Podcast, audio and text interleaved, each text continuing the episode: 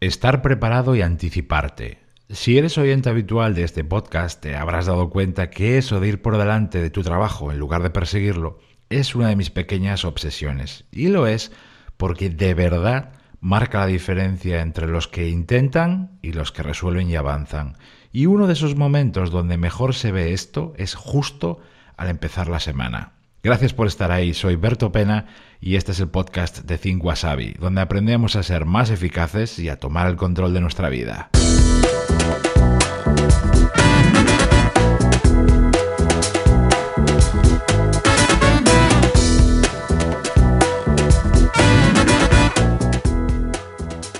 Una parte fundamental de mi trabajo con otros profesionales y empresas es observar y analizar cómo trabajan. Y uno de los puntos más débiles que detecto en la mayoría es que se abusa de la improvisación. Improvisar es inevitable, necesario por otro lado, pero claro, hasta un punto. Y ahí está el problema. Lo dejamos todo al ya lo veré o al ya decidiré según vengan las cosas. Y así nos va. Tú no puedes anticiparte a todo, por supuesto, pero sí a una serie de detalles, de cosas que para mí marcan la diferencia, en concreto a la hora de empezar la semana. Son cinco puntos clave. ¿Te parece que los veamos juntos? El punto clave número uno. Tener muy claras las fechas de entrega y los deadlines. En el trabajo no basta con saber lo que tienes que hacer, sino cuándo lo tienes que hacer y entregar. Por eso es vital que al empezar la semana, eh, bueno, antes realmente, tengas muy claro tanto las fechas como las horas de entrega de las cosas si es que las hubiera. Si no lo has mirado por adelantado el viernes de la semana anterior, que es lo que yo recomiendo porque lo que es lo que mejor funciona, haz el mismo lunes un barrido y acláralo. Punto 2. Tener recopilado el material e información clave para el lunes. Si no de todas las tareas, por supuesto, al menos de las más importantes. Repasa siempre por anticipado las principales tareas que se avecinan y pregúntate si tienes todo lo que necesitas para hacerlas y entregarlas. Es fácil que tengas que pedir algo primero, confirmar o contrastar algo con alguien. Hazlo ya, cuanto antes. El viernes mejor que el lunes, o de lo contrario, cuando empieces tu semana de trabajo ahí a tope con muchas ganas, te vas a encontrar con un muro. Punto número 3 de tu preparación, de tu anticipación. Identifica los puntos más y menos calientes en tu agenda calendario. Siempre por adelantado, localiza qué días y qué momentos de la semana pinta mejor y peor en cuanto a citas y eventos. Cómo de cargada está tu semana.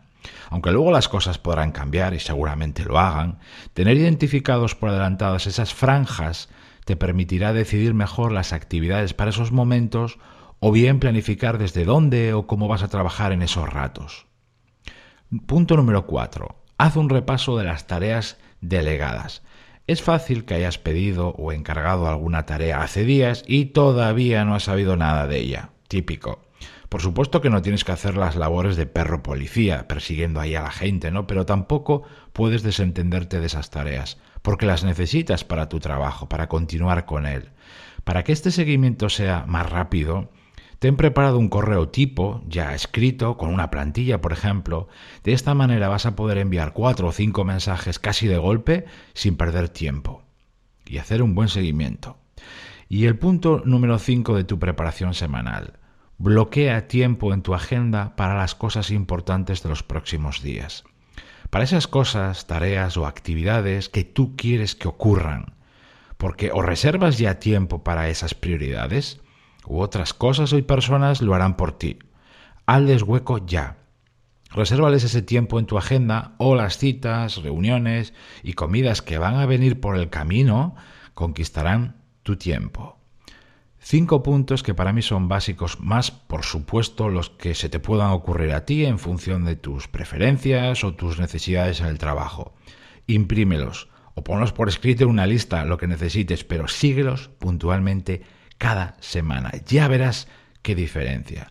Y si te estás preguntando cuál es el mejor momento para hacer este repaso, esta preparación, esta anticipación, yo lo tengo clarísimo. El viernes mucho mejor que el lunes. De esa manera no gastarás la primera hora de cada semana preparándote, sino haciendo y avanzando. Ese es el verdadero tesoro de la anticipación. Gracias por estar ahí, se despide de ti como siempre Berto Pena y mientras llega el próximo episodio me encontrarás en mi blog thinkwasabi.com y en mi canal de YouTube. Ahí también te cuento las claves para pilotar tu vida de forma diferente.